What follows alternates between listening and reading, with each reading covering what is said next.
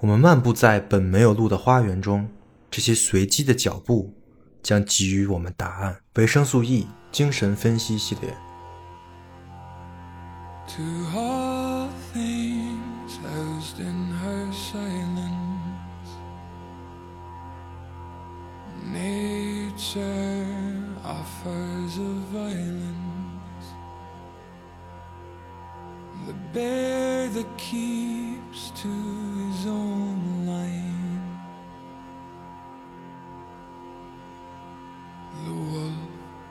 seeks always its own kind.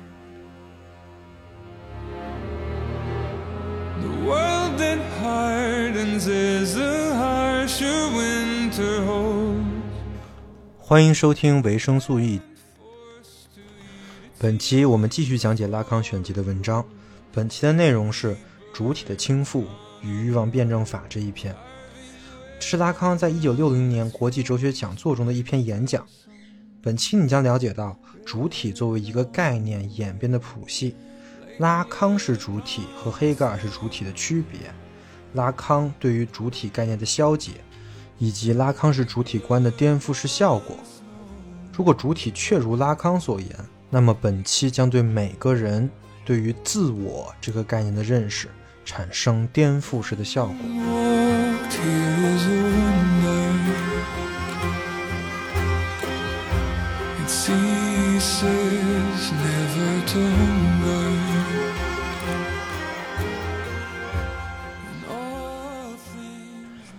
大家好，最受观众喜爱的维生素与精神分析篇的内容，今天更新了。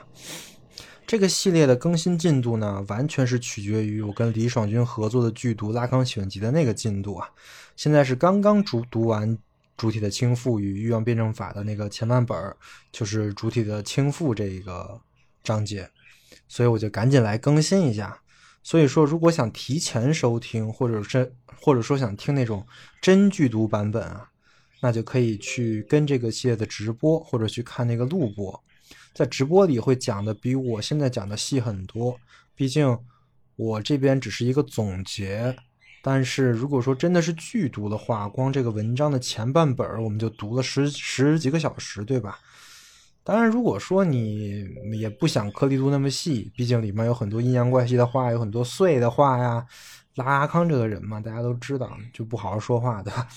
所以呢，如果你不想听那么细的话，那你听这个这一期播客呢也可以啊。呃，毕竟其他播客我讲，其实一下就讲了一本书，或者说好几本书吧。但是对于拉康选集的文章，我一次一个多小时只会讲一篇文章，甚至我这回讲半篇文章，对不对？所以其实这个颗粒度也是够的。呃，这篇文章叫做《主体的倾覆与欲望辩证法》，那肯定就是说明是两部分，对吧？中间有个与，那确实也是。这篇文章的结构呢，用四个字来概括，就是拨乱反正。那前边呢，就是拨乱，主体的倾覆就是拨乱这个这个这个环节啊。拉康在这里就说了，以黑格尔为首的一种主体哲学。或者说科学，或者说心理学家们，他们到底是哪里有问题了？这是一次对于呃主体概念，把这个概念奉奉为圭臬的那些人的一个狠狠的嘲讽啊！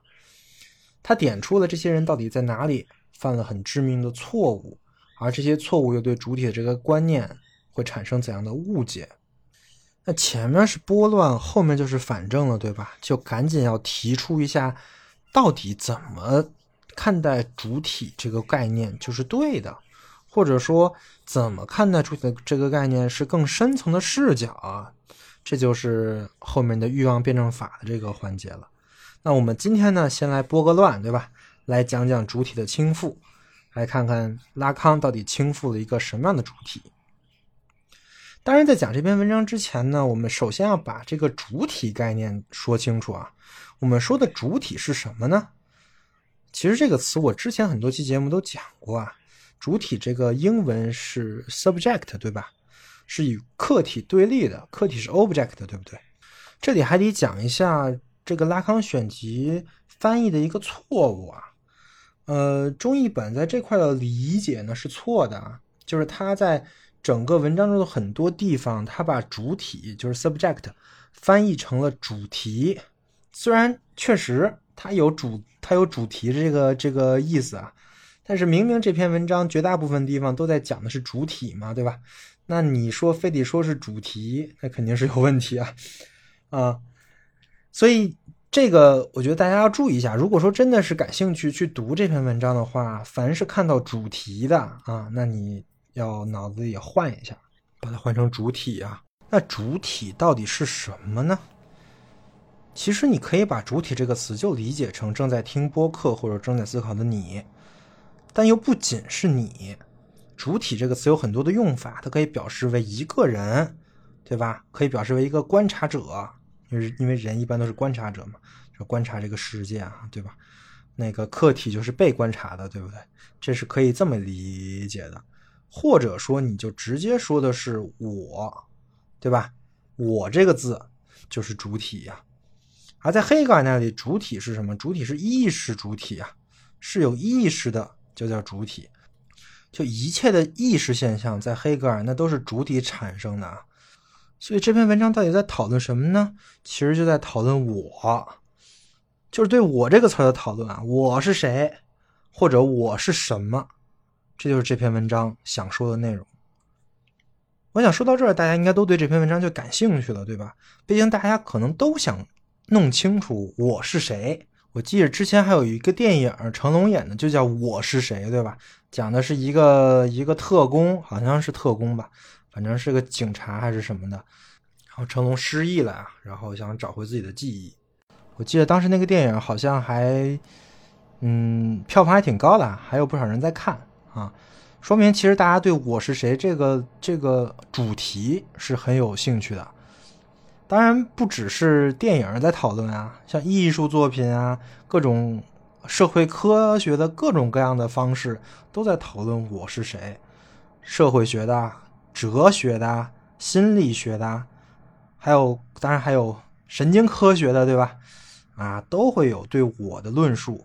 比如比如社会学吧，社会学马克思，你说嘛，我就是社会关系的总和，对吧？你很难说这话不对啊。再比如说科学的。科学领域有个叫侯世达的教授，写过一本书，叫做《我是一个怪圈》。这本书其实代表了当代复杂科学对于主体的研究成果。这书其实很好读啊，大家也可以去读读，比侯世达其他的书好读多了。我记着我在早期的播客内容里就推荐过这本书啊，当时我觉得这本书好像很厉害，道出了真相，但是。自从我学了精神分析之后呢，我就觉得，哎，这书呀也就一般般。作为一个面相看一看呢，也是可以的。为什么这么说呢？因为这本书的结论呢，是我是一种自我指涉的一个现象的幻觉啊。这个结结论跟分析哲学的结论是很像，就跟罗素搞的东西很像。罗素也搞过这玩意儿，罗罗素也认为我这个词它是自我指涉啊，然后。他涉及到他的罗素悖论，它是非逻辑的一个词。他认为我这个词在逻辑里是非法的，所以你说这些搞分析哲学的，我也不知道咋说。就是如果你认为这个词不合法，那你有本事你别用，对吧？就是第一步呢，你自己千万别用这个词儿；第二步呢，就是你也号召别人都不用这个词儿。然后就能构建出一个语言逻辑合法的世界了，对不对？所以分析哲学这种这种事情，我们先不讨论啊，我们还是讨论呃哲学层面的。哲学层面对于我的这个事情讨论可就多了啊。比如说笛笛卡尔对吧？我思故我在，他意思就是所谓的我呢，是一个我思的主体，就是我在思考。所以我才能定位我自己。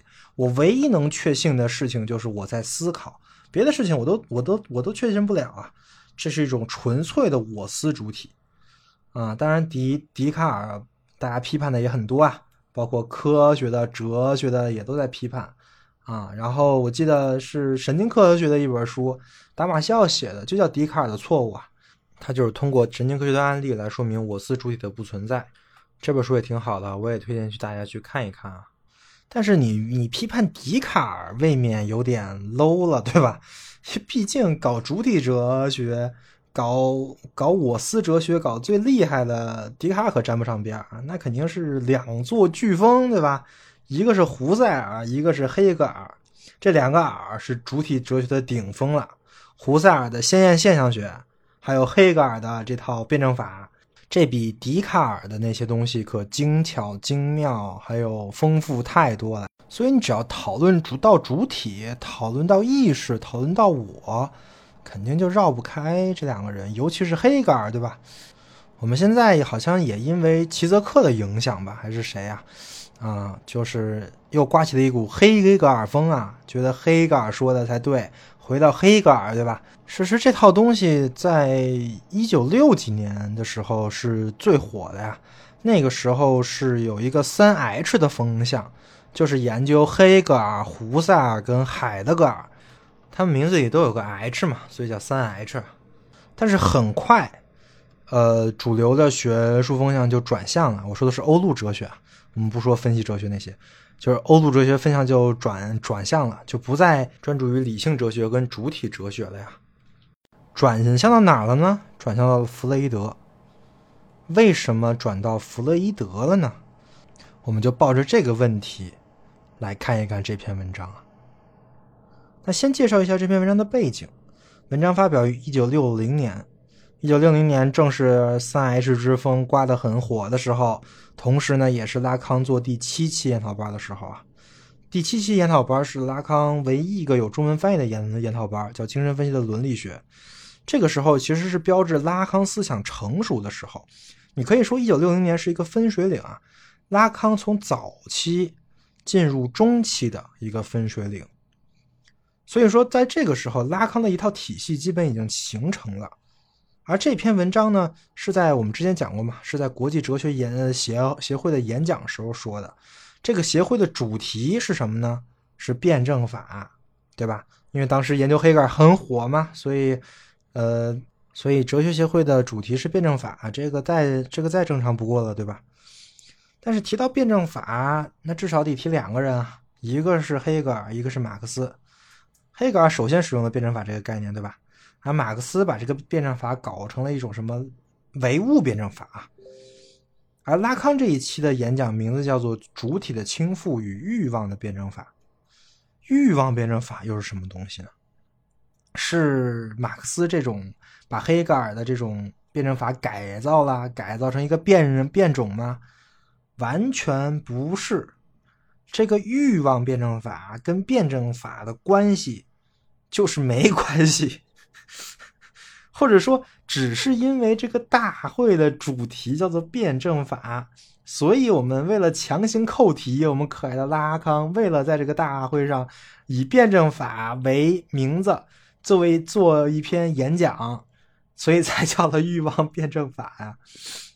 这个欲望辩证法是原来黑格尔自己讲过的欲望辩证法，但是拉康在这里要讲的绝不是黑格尔那一套欲望辩证法，而是他说的弗雷德的。欲望的原理，其实这个你可以理解吧，就跟我们中学时候写的作文一样的呀。就不管主题是什么，你写那破文章，他他举的例子用的那些论据还是那些呀。就是你在第一段跟最后一段你点一下题就行了，对吧？然后一篇狗屁不通，但是能拿不错的分数的一个语文作文就诞生了。我相信大家都有这种硬凑作文的经验啊，所以 命题作文嘛，就这个要要求也没辙。但是你说拉康是不是硬凑的呢？其实也不是，拉康的这个标题是带着嘲讽的啊，他不只是标题，他整个文章都带着嘲讽。他嘲讽的就是黑格尔的哲学，就是一种历史主义的哲学，就是带着所谓的辩证思想、辩证进步思想的哲学。这个嘲讽主要就在第一第一部里面啊，就主体的倾覆里面各种阴阳怪气。刚开头他就开始说啊。在座的各位，你们都是研究黑格尔的大师啊，都是懂黑格尔的。既然大家都懂黑格尔呢，那你《精神现象学》这本书，黑格尔在马克思认为黑格尔一切哲学的起点的秘密，《精神现象学》，大家肯定倒背如流，对不对？在这里面，黑格尔提出了一个关于精神的结构，关于意识的结构啊。这个结构呢，就是主体与知识的关系。注注意一下，这里的知识是我特地念成知识的，不是知识啊，不是我们所说的那个知识。必须要把这个词变成一个所谓的专有名词“知识”，因为它不能跟我们平常理解的那个知识相混淆。那所谓的知识，不是知道了什么，不是了解了什么，而是你意识到了什么。知识是一种自反性的，通过自我意识能意识到的一个东西。这在法法语里是一个呃专有名名词啊，叫做什么？叫做 h a b a du savoir 这个词儿，它是一个精神分析跟哲学领域用的专有名词，所以绝对不能把它理解成我们通常认为的那个知识，所以只能我加个重音啊，给它区分一下，叫做知识。所以这个也是你要看这个翻译本一定要注意的点。好，那我们回来，我们刚才讲到黑格尔提出一个结构，叫做主体与知识的关系。那按照黑格尔的论述呢，主体与知识的关系就体现了意识的阶段，也体现了人类历史、人类发展的历史。这个其实也很好理解的。如果说人类的历史是一部进步史的话，就是人类是在不断的往前进步的话，那人类认识到了什么程度，对于自我意识的反思到了什么程度，那相当于也就进化到了什么程度，对吧？《精神现象学》这本书有一个特点，这本书里面没有任何的经验，就是没有任何的历史啊，是什么意思呢？就是里面没有任何的人名、地名或者历历史中发现的这种事件都没有，也也就是说，这个知识不是人类经历过了多少事情，有多少见识，有了多长的历史，不是，而是意识作为一种自我意识。它是如何意识到这个事情的？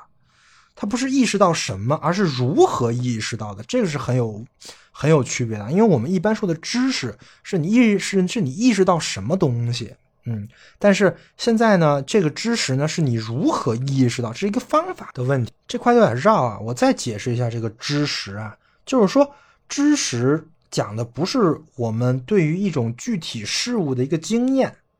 不是我们经验了什么什么什么东西，而是我意识一个事物的一个视角，对吧？而这个视角是决定人类进步的，这个是黑格尔说的想法啊。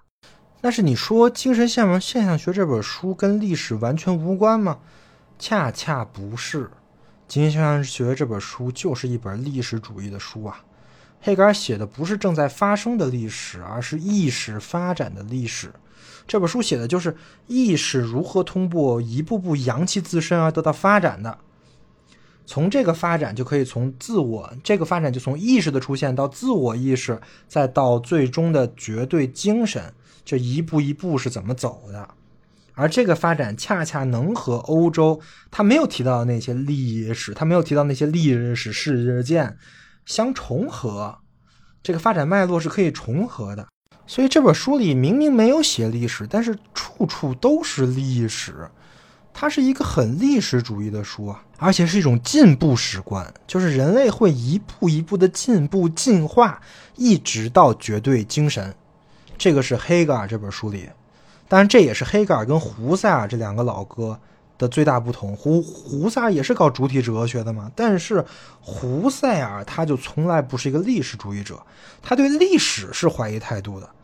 他他说他唯一能确认的只是意向性本身啊，他把这个现象学他的现象学还还原到了一个更纯粹的思的里面，这在这在我看来，这就是现象学比黑格尔高明的地方啊。OK，那历史到底是不是像《精神现象学》这本书里写的，是主体对意识的各种扬弃而进步发展的吗？啊？我们反正受过的教育啊，我们国人受的教育，绝大部分人应该都是这么认为的，对吧？因为学马克思嘛，对吧？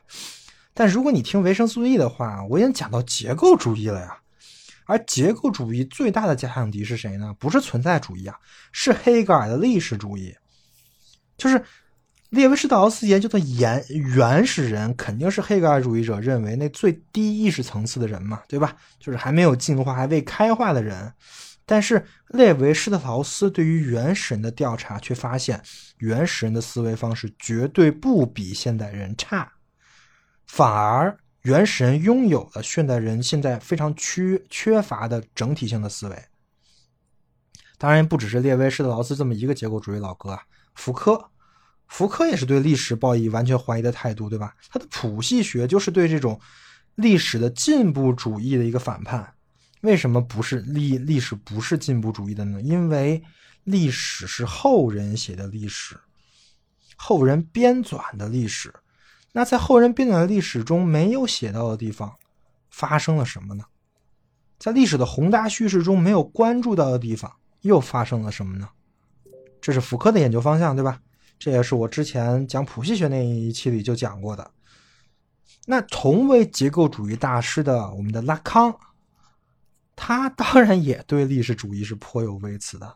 不过拉康的微词是通过一种分析师的话语啊，通过阴阳怪气来表现的啊。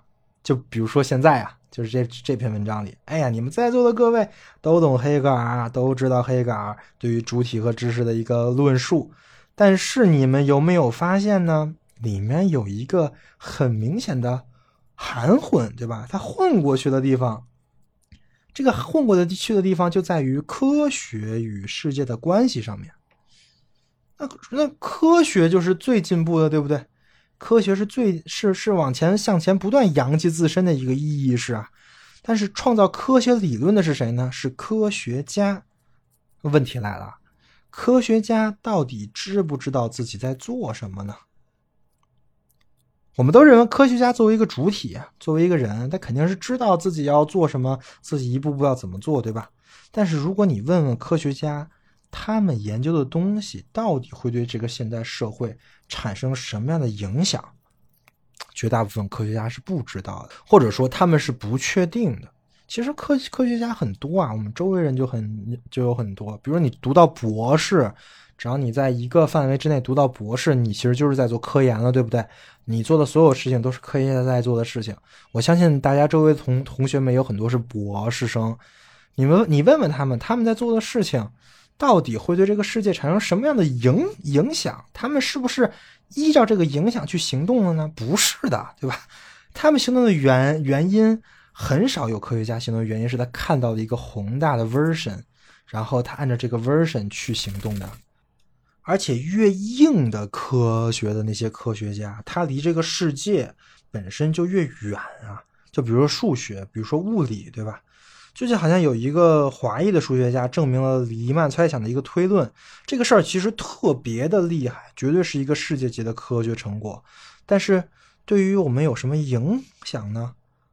科学家本身不知道啊，我们也不知道，就所以科学并不是为了世界进步而开展的，他的欲望不是使世界进步，所以主体跟知识的关系在这里就出现了一个混淆。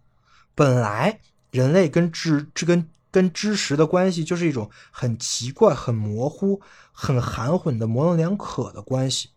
像原始人，他可以了解一百多种植物，他们可以让他们可以以他自己的逻辑给植物进行分类，而这样的分类对于他们的生活是非常有用的。但是我们现在呢，被认为更高级的知识，我们的科学却越来越不知道对这个世界到底产生什么样的影响了。这个事儿难道不很奇怪吗？于是拉康就在这里说啊，他之所以批判性的引入黑格尔的历史主义。黑格尔的这种辩证进步的这种理论，就是想说，黑格尔的理论我们先不讨论它对对和错，但是他确实提出了一个很重要的问题，就是主体与知识的关系，这确实是一把钥匙，可以通过这个点来切入主体这个概念，可以帮助我们更好的理解我，也就是主体的问题。那以什么样的方式来呢？那拉康嘛，自然就是以精神分析的方式。他说：“这就是一种对主体的倾覆。当然，这条道路有很多人走啊。但是拉康说，这帮其他人搞的那些精神分析啊，除了他以外啊，就是其实就是指美国的那个自体关系学派跟那个英国的客体关系学派，就这帮人搞的精神分析，这方法都是走歪了的，他们完全没有掌握弗洛伊德传下来的精神分析的要义，所以精神分析学到现在也是十分堕落的。而他呢，就要站出来给精神分析证明，说明精神分析确实是可以以一种更深刻的视角来说明主体是什么的。OK，说完了他的同行，甚至他都说我我都不屑说那帮同行是吧？但是虽然他不屑说，但是他总是在每一篇文章都会都会阴阳怪气的带两句啊，就是基本就是日常操作了，基本上每篇文章都有。到时候之后就会说，说完他的同行，又到了他的日常操作阶段，什么呢？批判心理学，这也是每一期都必备的。那这次他的视角是什么呢？这个很简单，我相信大家都都能理解，就是心理学有一个很明确的预设，这个预设就是我就是我。这句话你要从形式逻辑上来说肯定是成立的，我就是我嘛，不然我还是谁呢？但是说这句话的前提就是你是一个稳定的、统一的、完整的整体啊，你你做任何事情。说任何话的时候都知道哦，这是我干的事儿，这是我说的话。哎，但真的是这样吗？就是你在做心理学那些测试跟量表的时候，和你在公司上班的时候，和你刚跟你的爱人分手的时候，那时时候你都感觉到你是一个完完全全一样的你吗？同一的你呢？你是这么觉着的吗？如果你真没感觉出什么异样，我觉得你太不敏感了。就是很多时候明明都是自己做的事情，但是却跟做梦一样，自己都不敢相信。我相信每个人都有这种体验，只不过有的人注意到了，有的人没有注意到而已。那与这种同一性相反呢？还有一些人追求的是分裂，对吧？就是他在追求一种我不是我的体验，有很多，比如说佛教，比如说坐禅啊，叫心中无我。对吧？就我不是我，还有很多人使用什么像药物，像一些致幻药 LSD 这些东西啊，来来来去找寻那种身体跟意识分离的那种感觉。拉康举了三个例子，第一个是柏拉图的，柏拉图的热情状态，就是那种非常狂热的圣灵附体的状态；还有一种是佛教的，就是我们刚才说的坐禅啊，啊，还有一种就是吃致幻药啊。这三种状态下的主体都是要有意脱离我这个符号，或者说逃脱这个意识啊。但是拉康说这种方式从来也不起作用，对于认识自我这件事情也没有什么意义。拉康举了一个例子，说弗雷德他宁可去分析一个在歇斯底里状态下说胡话的那些那个那个人，他也不会去对一个。被催眠了，就是在一种很无我、很催眠的状态中说话的那个人感兴趣。这话什么意思呢？我翻译一下，就是其实很多人都感知到了那种我不是我的那种感觉，但是他追求的那种，他他去追求那种感觉的时候用的那个方式是错的，都是错的呀。就是他们用那种方式想要更了解自己，这是不可能的。禅修跟冥想不可能让你更了解你自己，因为你自己连了解的是什么都不知道。你吃了迷幻药，或者说吃了喝了酒之后的那个状态，也不是那个所谓的真我呀，单纯的是你在发疯而已。主体的秘密，你自己的秘密是不能用这种方式对你敞开的。而像克里，而像那个美国那个自体心理学那种流派，后来就搞禅修冥想去了，对吧？为什么呢？因为他们从头。就没有理解主体与知识的关系。那我总结一下，主体与知识的关系呢，有三种解法：一种是科学的，一种是疯狂的，还有一种呢是黑格尔式的。科学呢，把人的精神当成一个可观察、可观测的对象，通过观测，通过对现象的测量，来发掘主体与知识的关系。那那种疯狂的方式呢，就是通过各种的极限体验、越界体验，通过喝酒、通过吃药，把自己变成那种我不是我的状态，然后通过那种状态，你进入那种状态之后，你就以为获得了关于自己的知知识了，对吧？然后还有一种就是黑格尔式的，黑格尔式的就是一种完全的气绝，直接是一种哲学的思。我就是主体是一种哲的，是哲学的思啊。它首先预设了一个我思式的主体，这种主体是可以通过这种意识啊，是可以通过辩证进步，一步一步来扬气，来获得知识，最终达到那个绝对精神的，也就是那个真理的知识。这是黑格尔式的主体，而心理学是什么呢？心理学是这三种东西混着来，反复横跳啊，左跳跳，右跳跳。这心理学的所有理论都是以这种三种方法来构建的，所以说心理学内部才打架，对不对？那这三种呢，都是对主体与知识这个命题的错误的理解。科学的方法把人完全当成客体，那按照海德格尔的话说，就是你把此在当成一个现成存在来研究啊，这种错误直接导致了人的存在者化，就是人变成一个机机器啊啊。科学对人的身体跟心灵的影响越深，那这种存在者化就会越严重。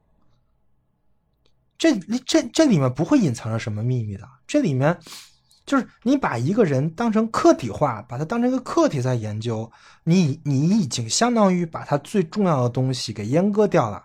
你研究的东西它就是一个客体啊，因为人是可以变成一个客体的，人的脑子、人的身体。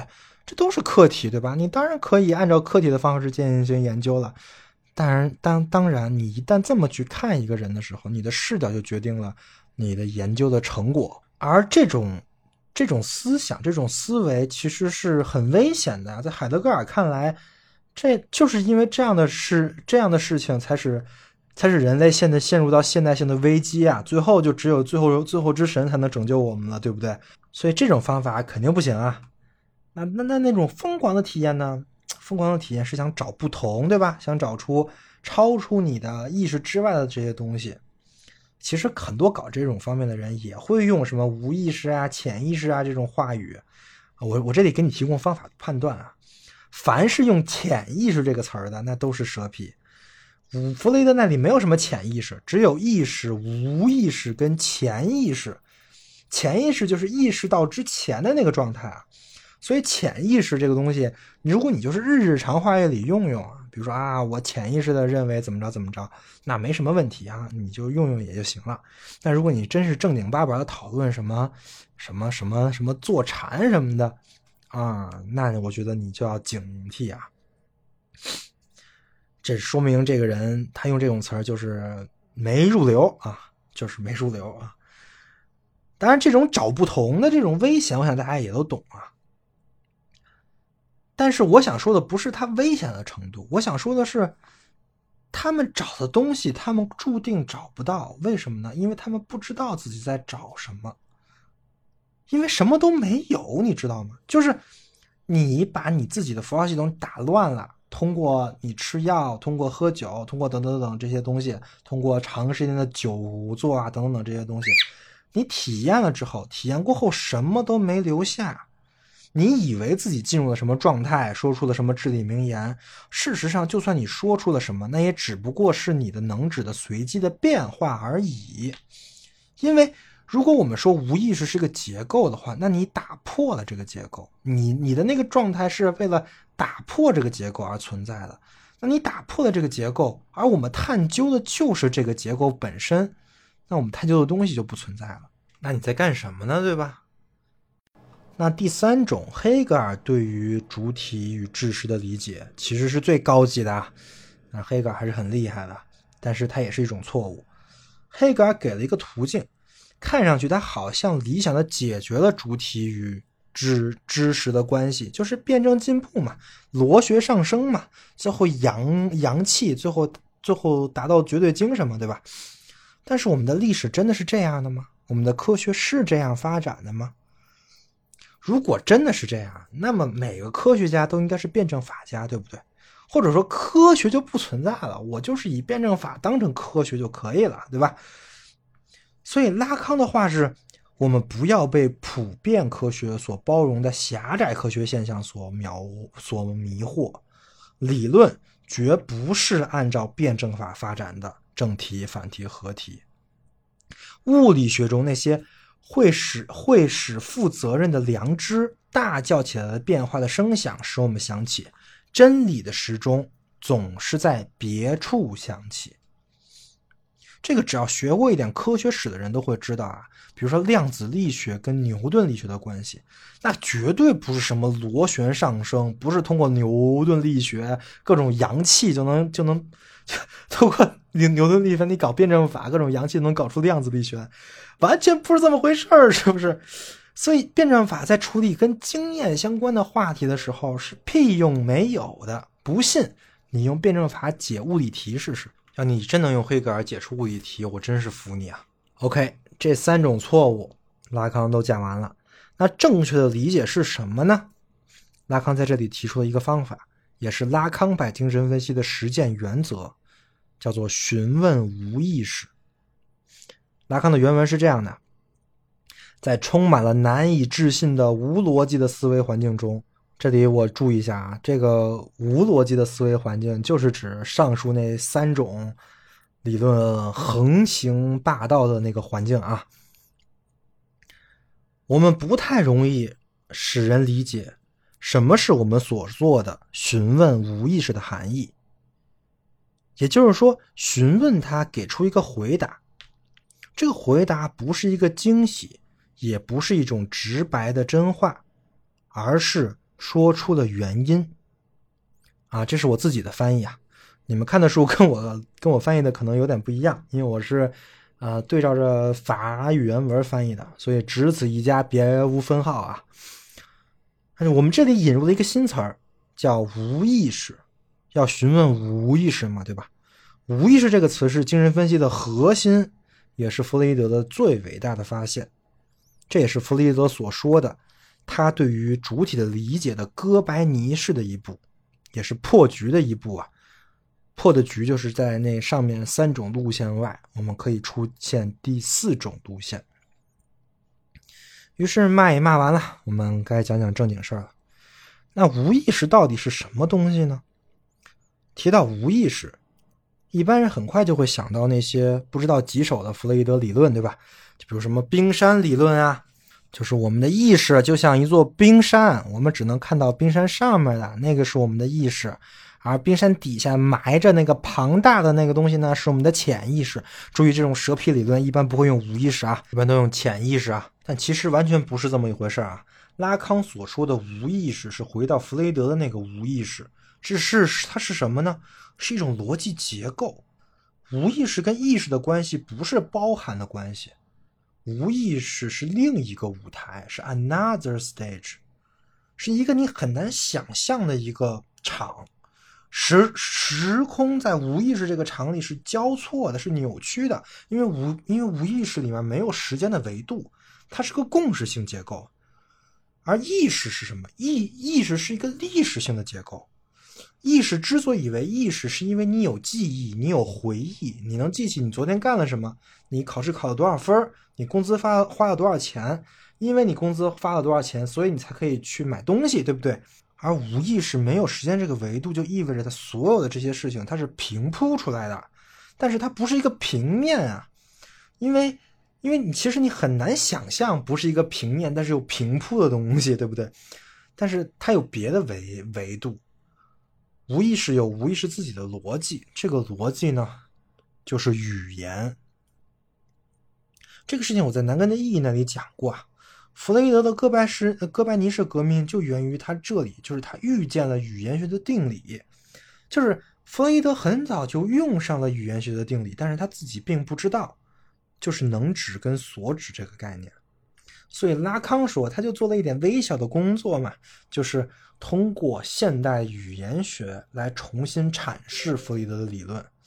拉康说，对于弗洛伊德而言，无意识是能指的连环。无意识是能指的连环啊，这是拉康认为既符合弗洛伊德的文字，也符合他开创的精神分析的经验的最佳诠释。虽然弗洛伊德不懂什么是能指吧，但是如果他是真的一个天才，他遇见了这个“能”指这个词，如果无意识确实是“能”指的连环的话，那么主体会是什么样的主体呢？那有一种很自然的想法，就是既然我们发现了无意识，那我们就把主体分成意识主体跟无意识主体。但是这种分类没有什么意义啊，或者说不合理，因为主体并不是说是在这两这两种主体里来回切换的，不是在意识跟无意识中来回切换的，而是时刻是一个叠加的状态，就是无意识主体也是你，主体呃意识主体也是你。无意识主体是时刻影响你的，但是你的意识是意识不到无意识的，所以你区分这两种主体没有没有什么意思，这个区分没有什么必要。但是接下来这个区分是很有必要的。我们刚才说无意识是能指的连环，是一个语言学的结构，对不对？因为它用了能指这个词。那找无意识主体，自然也就来自于话语。那既然这样呢，我想说明主体的秘密呢，我就必须要考虑话语的维度。那拉康说，那不妨我们就从语言学中的这个“我”这个词儿开始说起啊。我们现在说的“我”跟我之前说的那个“我”是不一样的意思，对不对？就是意指不一样。虽然能指用的是一个，都是我，但是意指不一样，对不对？原来我之前说的那个我是代表主体，说的是人，说的是正在听播客的你，啊，这个我。那现在我说的我呢，是一个语言学里的一个词儿，一个代词，是语言学句子里的一个成分，经常被放在用主呃放在主语那个位置上，对不对？就是我今天怎么怎么怎么怎么了啊？这就是那个我啊。但是注意啊。那这句话讲来之后，就是我我今天怎么怎么了？这句话变成了一句话的时候，这个我就和正在说话的这个我没有什么关系了，它变成了一句话语，它的这个话里的这个成分了。也就是说，在你说出来一句话的时候，这句话本身的这个我就变成了语言学结构中的一个我。在这里，拉康就说了他一个特别著名的区分，这个区分就是言谈的主体和陈述的主体。那我那我们继续来说这个话题啊，讲话的是谁？这个问题看上去很没有意义，因为我讲话肯定就是是讲话就是我嘛，对吧？那讲话的肯定就是正在说话的主体，对吧？就是言谈的主体，这个毫无悬念。但是问题来了，这个正在说话的主体，是不是在话语变成了一句话之后，它就没了呢？就抹得了，就变成了一个陈述的主体，对不对？哎，这块有点绕啊，我再说一遍。现在有两种主体，一个是正在说话、说使用“我”这个词的那个主体，另外呢，一个就是这个句子中的那个“我”。就比如我说我今天头疼。我说出这句话的时候，这个头疼的我就变成了那个陈述的主体了，而正在说话的就而而正在言说的主体，我在话语说完的那一那一刻，它就不代表我了。那这儿可能很多人觉得很荒谬啊，这不扯淡的吗？我这句话是我说的，对，是我刚才说的，那那那就是我呀，正在说话的主体就在这儿呢，啊，那我建议你再好好想想，想想语言跟人的关系。你会说话，是因为你掌握了一个把你变成陈述的主体的方法。但是，当你使用这个方法的时候，这个方法就变成了你。这是一个很震撼的事情啊！正在说话的主体和话语中的主体不是一个人。这个事儿你一定要想明白，这是精神分析的前提。那为什么是不一样的？它的原因在哪呢？因为能指跟所指是断裂的，没有一个固定所指的能指。你在说我这个词的时候，这个我这个词会变啊，它不是说这个字儿变了，而是它代表的含义会变。这就是语言结构告诉我们的真相。这个能指跟所指的断裂这个事儿，详情见索尔那期。如果没如果没听过那期，不知道什么是能指所指，可能听不懂啊。但也我也没我也没办法，我也不可能重新再讲一遍啊。详情见那期，听完之后应该就明白能指跟所指中间它有一个杠，它有它有一条杠，这条杠非常的重要，这就是能指跟所指的断裂之处啊。而弗洛伊德他为什么厉害？就是因为他在不知道能指跟所指的断裂的时候，他不知道语言学理论的时候，他完全凭借自己的经验，凭借自己在精神分析的实践经验，他发现了他在分析室跟他说话的那个人，跟他话语中的那个人不是一个人。他的来访者在说话的时候说的话跟来访者没什么关系。甚至他都不知道他在说什么，也不知道他正在讲。那正在说话的主体是什么时候现身，让人发现他的时候呢？是他说不下去的时候，是他的语言出现了断裂的时候，出现了口误，出现了磕巴，出现了沉默。在这些时候，你可以感受到一种正在说话的主体正在在努力冲出语言的桎梏的力量。主体就在这种时候惊现自己，这就是拉康派精神分析师的原则啊。我们关心的不是主体在说什么，而是主体话语间的断裂之处。在断裂之中，正在说话的主体就是我们之前说的言谈的主体。当然，说这句话的意思不代表精神分析师不关注来来访者在说什么，来访者说什么就不重要了。恰恰相反。因为如果你不倾听来访者话语中的疑问跟困惑，你是不可能去发现他那些断裂的时刻的，他也不可能出现我们之前说那些断裂的时刻。要不然来访者觉得你不关心他，完全沉默了；要不然来访者就会滔滔不绝的来回循环他的话语。只有分析师使用不断的发问跟打断，才能去找到那些话语中断裂的点。只有你去问到他一些。他确实非常难说的问题的时候，他话他话语中断裂的点才会出现啊。那我们回到这个无无意识正在说话的主体跟无意识是什么关系呢？嗯，在我看来啊，这都是我自己的想法。我举个例子，如果说人是一套程序的话，那正在说话的主体跟无意识的关系就是前端跟后端的关系。正在说话的主体是前端，在不断的输出它程序的结果，不断的输出结果，不断的输入输出结果。但是那个数据库不在前端，数据库在后端。前端是什么？前端就是 AI 啊、界面啊，还有那些输入输出结果这些东西。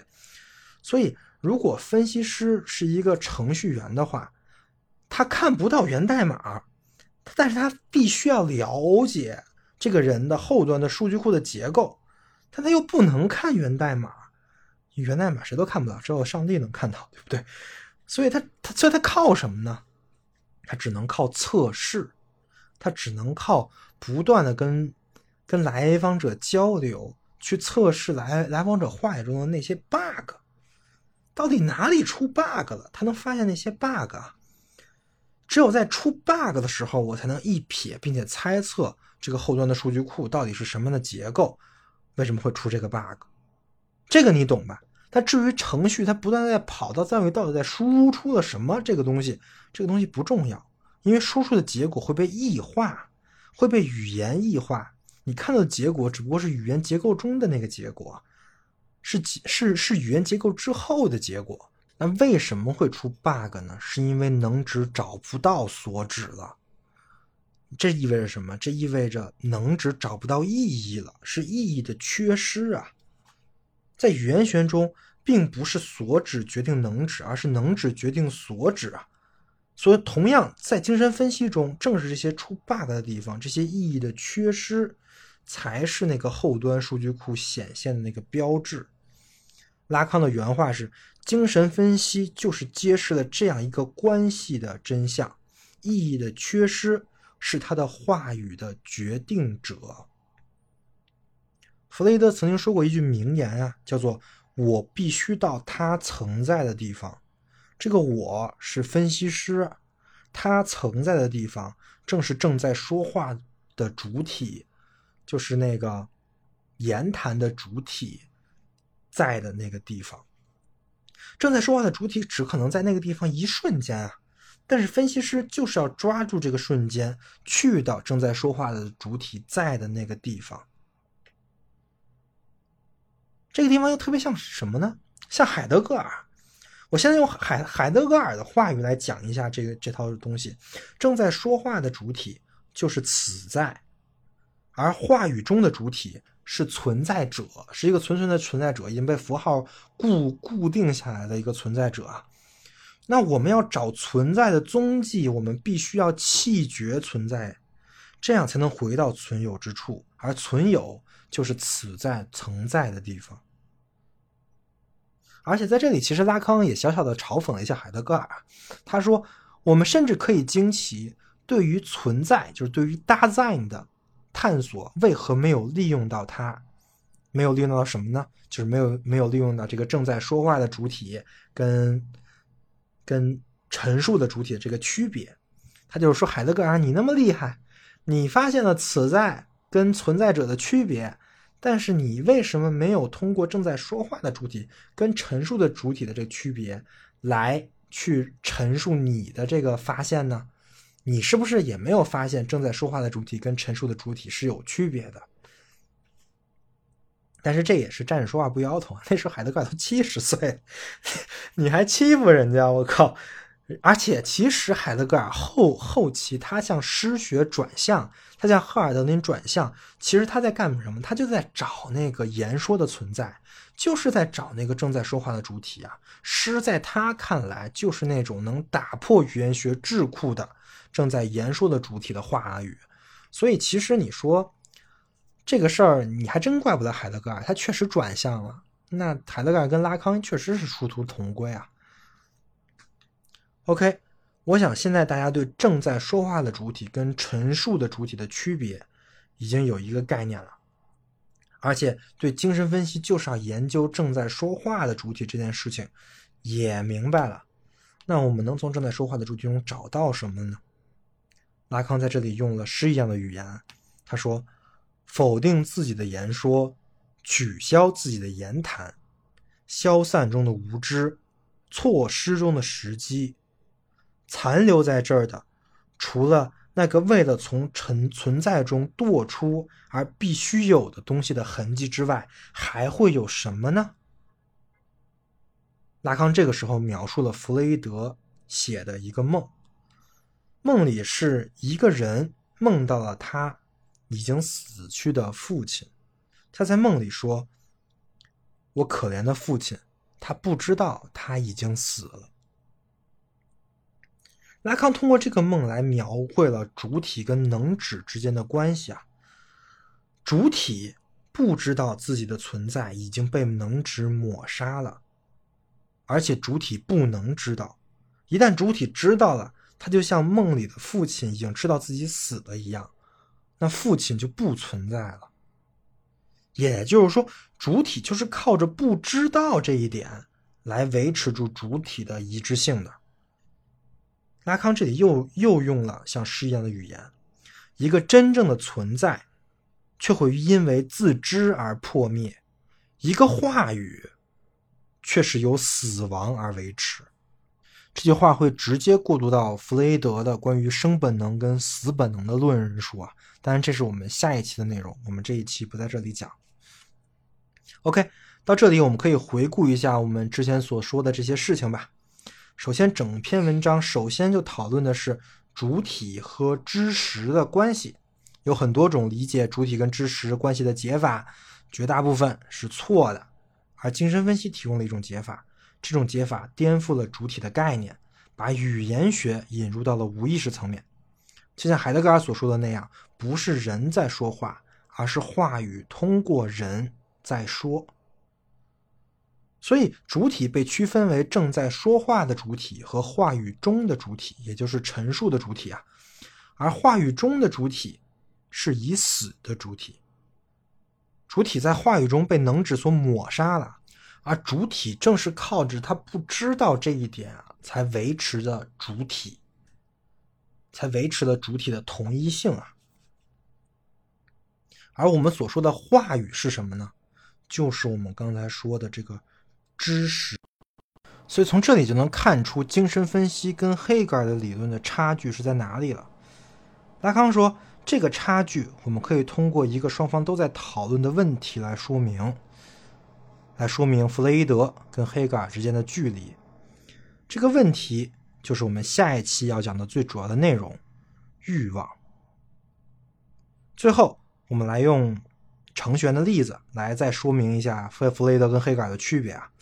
我们说了，如果人是一个程序的话，那我们看到的一定不是代码，而是能正在跑的那些程序的结果。那对于黑格尔来说呢？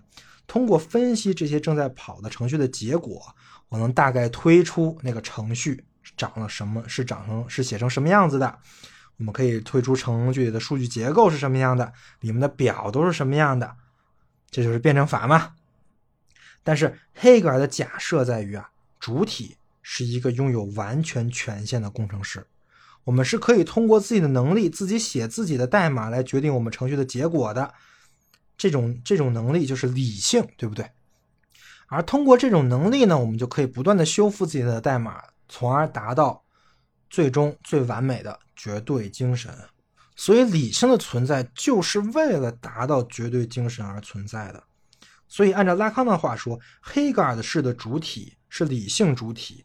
理性主体意味着主体从头到尾都知道自己想要什么。我就是要达到绝对精神嘛，我就是为了达到绝绝对精神我才存在的。但是人的欲望真的就这么简单吗？所有人的欲望都是为了达到绝对精神？欲望就是这么一个欲望吗？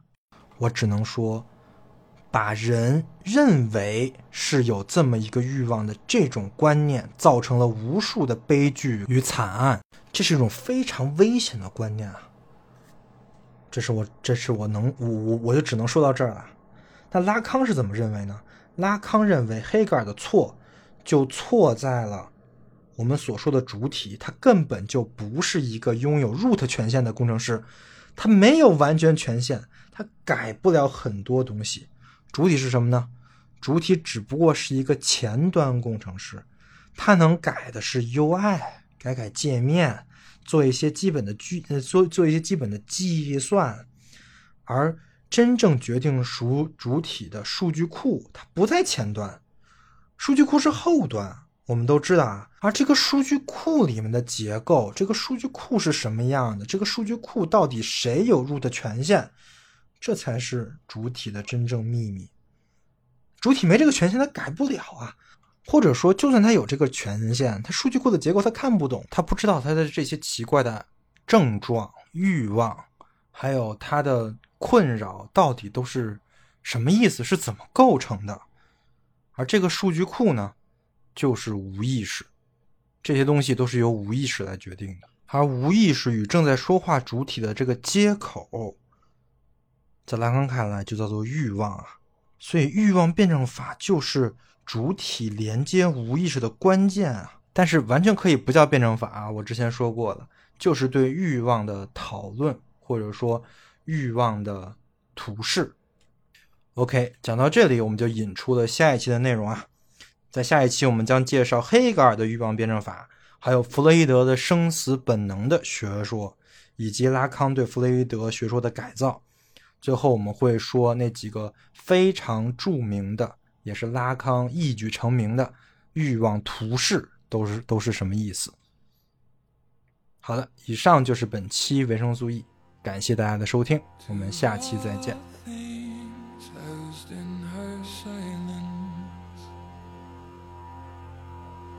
维生素 E 是一款完全免费的知识分享播客计划，维生素 E 精神分析篇致力于向听众普及精神分析的相关知识、话语体系与实践计划。如果你对精神分析内容感兴趣，希望接受精神分析，或者希望参加精神分析相关知识分享与社群活动，可以关注备注里的连接，或者添加维生素 E 小助手好友进行咨询。此外，如果您认为本期节目对你有所帮助，可以转发节目到各大互联网平台。希望我们可以成为相同路标指引下的同伴，期待您的加入。